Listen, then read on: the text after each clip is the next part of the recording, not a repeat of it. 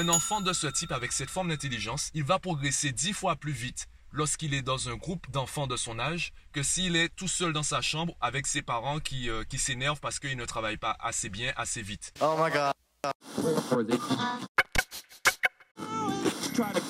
Viens, je t'explique. Yo, bienvenue dans ce nouvel épisode de l'émission Mathmaniac. Là, je vais répondre à la question de parent qui m'a abordé et qui m'a indiqué qu'en fait, qu'elle aimerait bien bénéficier de mon coaching, sauf qu'elle pense que son enfant est malheureusement trop jeune. Il est vrai que je m'adresse à des enfants assez grands, assez matures, des lycéens, voire des collégiens 4e, 3e. En fait, mon coaching se fait essentiellement avec les parents. Plus l'enfant est jeune, plus mon coaching va s'adresser à ses parents. Lorsqu'un enfant est en bas âge, en fait lorsque l'enfant est assez jeune, il a du mal à prendre conscience de tous les paramètres, de toutes les contraintes qui s'imposent à lui. Il aura du mal également à se lancer, à mettre en place les bonnes actions et surtout à les réaliser, à les mettre en pratique pour atteindre ses objectifs. Il va comprendre tout ce qu'on va lui dire. Le problème, c'est que ben, il ne pourra pas forcément, même s'il comprend, il ne pourra pas forcément faire de lui-même. C'est là où il est intéressant d'avoir donc un accompagnateur. Et puisqu'à cet âge-là, l'accompagnateur principal ou l'accompagnateur le plus récurrent, le plus important, c'est le parent. Avec un parent mieux formé, eh bien l'enfant sera mieux accompagné et du coup, indirectement, il sera également mieux formé. Plus l'enfant est jeune, plus je vais m'adresser aux parents et non à l'enfant. En donnant aux enfants un environnement de travail efficace et adapté à leur façon d'aborder les choses, ils vont donc mieux s'habituer au travail, prendre du plaisir à travailler, identifier rapidement les bonnes méthodes de travail et ils vont donc progresser beaucoup plus rapidement. Donc, si tu penses que ton enfant est trop jeune pour euh, bénéficier de mon coaching, eh bien dis-toi que c'est toi qui vas être coaché et non ton enfant. Il y a beaucoup de parents qui me contactent et qui pensent que je vais prendre en charge leur enfant seul dans mon coin, que je vais faire un tour de magie et que l'enfant va tout de suite devenir autonome, motivé, méthodique, etc. Je ne pourrais pas faire grand-chose si à la maison ça ne suit pas. En fait, ce n'est pas l'enfant qui change, c'est toute la famille qui change. Il y a des habitudes qui doivent être modifiées. Lorsque je fais des points avec les parents dont je suis les enfants sur euh, donc mon suivi trimestriel, je discute avec eux de la façon dont la famille vit son quotidien. Pour te donner un exemple, j'ai rencontré récemment une famille et tout de suite dès notre premier rendez-vous, je leur ai donné toutes les méthodes qu'il faudrait appliquer à la maison. Pourquoi? La meilleure chose qu'ils pourraient me dire finalement à la rentrée, c'est que finalement ils n'ont pas besoin de moi car ils ont appliqué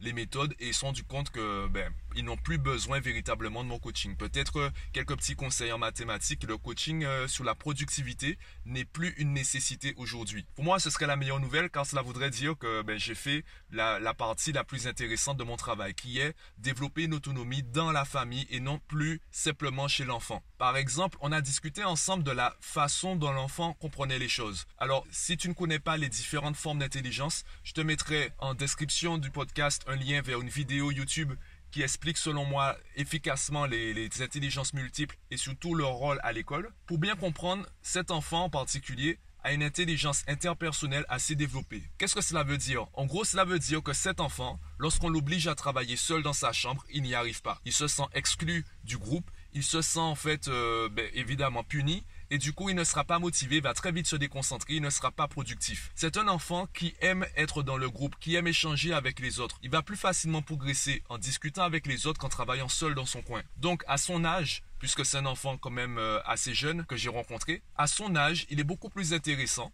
de créer un petit groupe avec des enfants de son âge et de faire par exemple le samedi des après-midi goûter révision. Chacun va amener un petit goûter, un gâteau, etc. Il faut simplement un adulte pour être sûr que les enfants continuent à travailler. ils vont entre eux-mêmes s'organiser pour travailler ensemble. On va peut-être les accompagner au début pour qu'ils puissent prendre les bonnes habitudes rapidement. Ils vont se mettre à travailler ensemble. Ils vont faire des pauses. Ils vont peut-être jouer aux jeux vidéo. Ils vont peut-être jouer au foot. Ils vont peut-être simplement manger. Ils vont se reposer, regarder la télé, etc. Donc, les aider à organiser le temps et organiser également ce type d'événement. Un enfant de ce type avec cette forme d'intelligence, il va progresser dix fois plus vite lorsqu'il est dans un groupe d'enfants de son âge que s'il est tout seul dans sa chambre avec ses parents qui, euh, qui s'énervent parce qu'ils ne travaillent pas assez bien, assez vite. C'est ça l'intérêt d'identifier la personnalité de l'enfant. En discutant avec lui, on s'est rendu compte effectivement qu'il est beaucoup plus intéressé par le groupe que par l'activité en elle-même. C'est un enfant qui va par exemple aimer le foot, non pas pour le foot, il n'aime pas spécialement le foot. Par contre, le groupe, l'équipe de foot dans laquelle il est, comme il se sent super à l'aise, eh bien à chaque fois il aura envie de retourner dans cette équipe. Et il va continuer à aimer faussement le foot Jusqu'au jour où un, camarade va par exemple lui dire Écoute, tu es trop nul, personne ne veut de toi, dégage. Le jour où un camarade lui dit ça, eh bien, il va se sentir blessé et le plaisir qu'il aura à aller au foot va disparaître. Et ce jour-là, il va dire Du coup, je n'aime plus le foot ou je n'aime pas le foot. Et nous, on va entendre Je n'aime pas le foot, on va penser qu'il y a un problème avec le foot.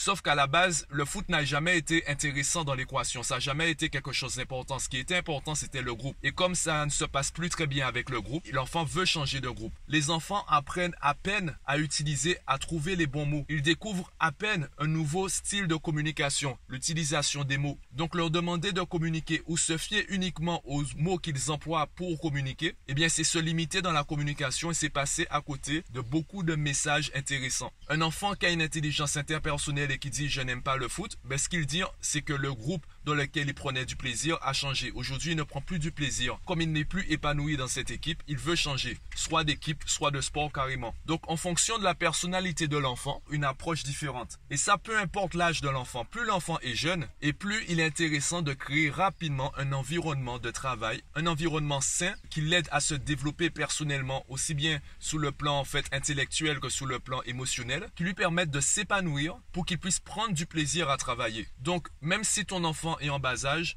ne regarde pas mon coaching pour lui, regarde le coaching pour la famille. Peu importe l'âge de l'enfant, le coaching s'adresse à la famille. Tant que la famille est ensemble, tant que tout le monde vit dans la même maison, une personne ne peut pas changer sans que les autres changent. Ça ne veut pas dire que les parents sont mauvais, ça ne veut pas dire que ce sont de mauvais parents. Personne n'a tort, tout le monde a raison. C'est simplement, on a des approches différentes, des notions, des approches différentes de la vie et de l'éducation. Pour aider un enfant à progresser, il faut identifier son approche de la vie, son approche de l'école. C'est pour cela que je demande à mes élèves, est-ce que tu aimes aller à l'école? Est-ce que tu aimes travailler? Pourquoi tu n'aimes pas l'école? Pourquoi tu aimes travailler? Pourquoi tu aimes ci? Pourquoi tu n'aimes pas ça? Etc.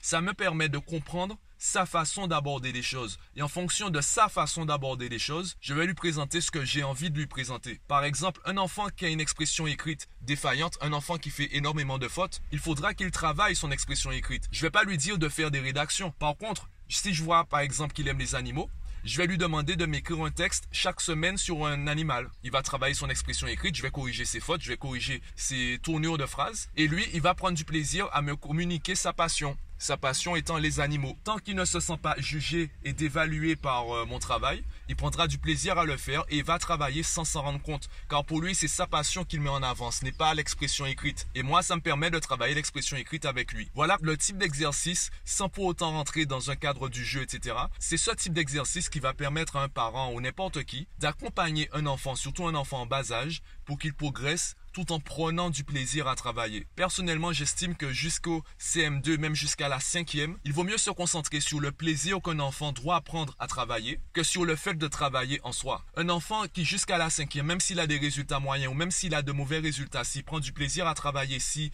il comprend qu'il peut prendre du plaisir à travailler, si il apprend à s'auto-corriger, s'il apprend à faire des recherches, à s'améliorer petit à petit, même si au début les résultats ne se voient pas, même si le démarrage a été plus lent, la progression sera davantage durable. C'est ça la différence entre travailler sur les notes et travailler sur le niveau travailler sur la personnalité, travailler sur l'attitude. Voilà à qui s'adresse mon coaching et quelle approche j'ai dans le coaching. Donc dis-moi ce que tu dis-moi ce que tu en penses.